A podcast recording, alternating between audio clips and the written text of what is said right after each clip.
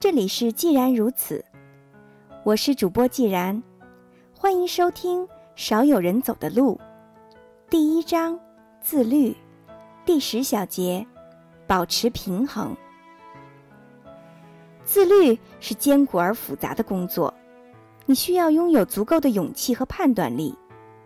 你以追求诚实为己任，也需要保留部分的事实和真相。你既要承担责任。也要拒绝不该承担的责任。为了使人生规范、高效、务实，必须学会推迟满足感，要把眼光放远一些，还要尽可能的过好眼下的生活。要通过适当的努力，让人生的快乐多于痛苦。换句话来说，自律本身仍是需要特殊的约束的，我称之为保持平衡。这也是自律的第四种原则。保持平衡意味着确立富有弹性的制约机制。我们不妨以生气为例。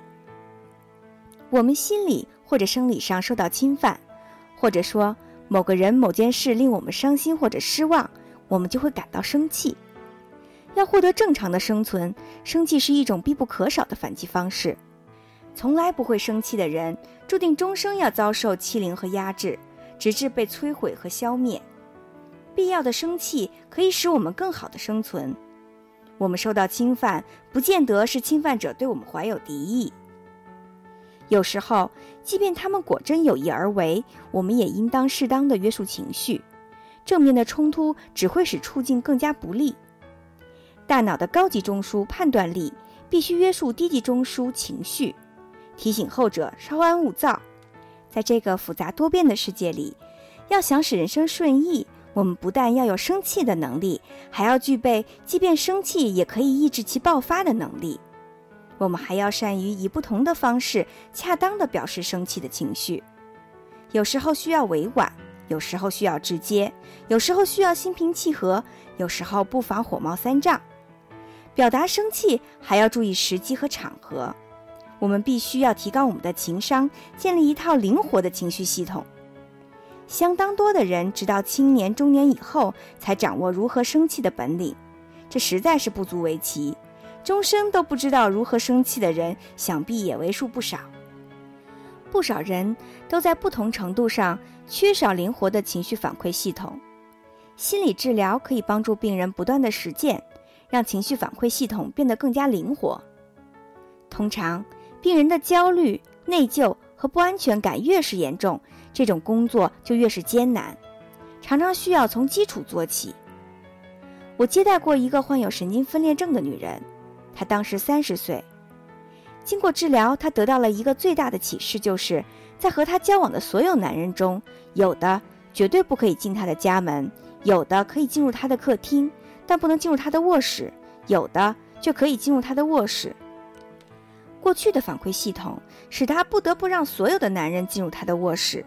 当这种系统似乎没有作用时，她不再让任何男人进入她的家门。这样一来，她就只能生活在痛苦和忧郁中，要么是卑劣的乱交，要么是极度的孤立。她不停地在两者之间寻找平衡，焦头烂额却毫无收获。还是这位女患者，她甚至需要多次的治疗来解决如何写感谢信的问题。一直以来。对于收到的每一份礼物或者每一次邀请，他都觉得有责任写一封长长的感谢信，并且要亲笔完成。他当然无法承受如此大的负担，最终他要么一封感谢信都不写，要么拒绝所有的礼物和邀请。同样，经过治疗，他惊奇地发现，对于有些礼物，他不需要写感谢信；如果需要，一封简短的感谢信就足够了。要使心智成熟。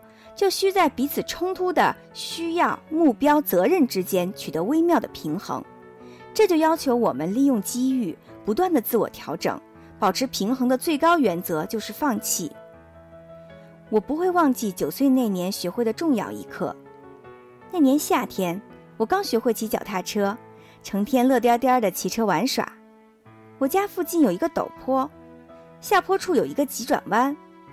那天早上。我骑着脚踏车，飞似的冲下坡去，那种风驰电掣的感觉带给我极大的快感。当时，假如使用脚踏车的自动闸减速，必然使这种快感大打折扣。对于我的快乐而言，无疑是自我惩罚。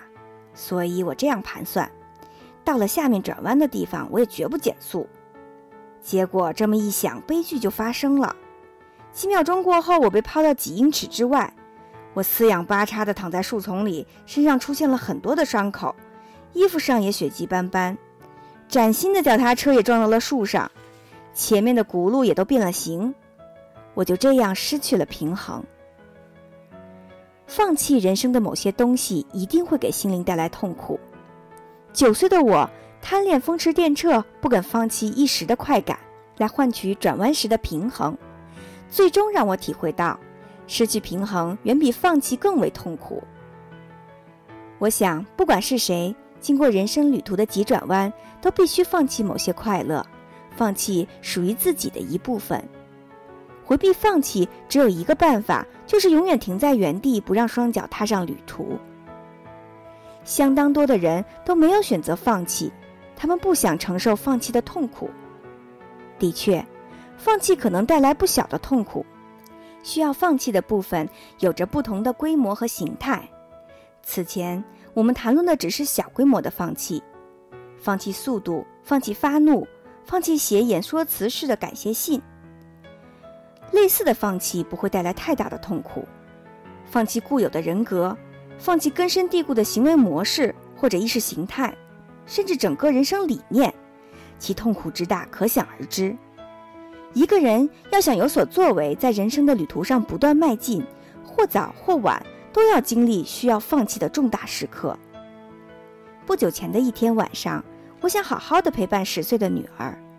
最近几个星期，她一直请求我陪她下棋，所以我刚刚提议同她下棋，她就高兴地答应了。她年纪小，棋却下得不错，我们的水平不相上下。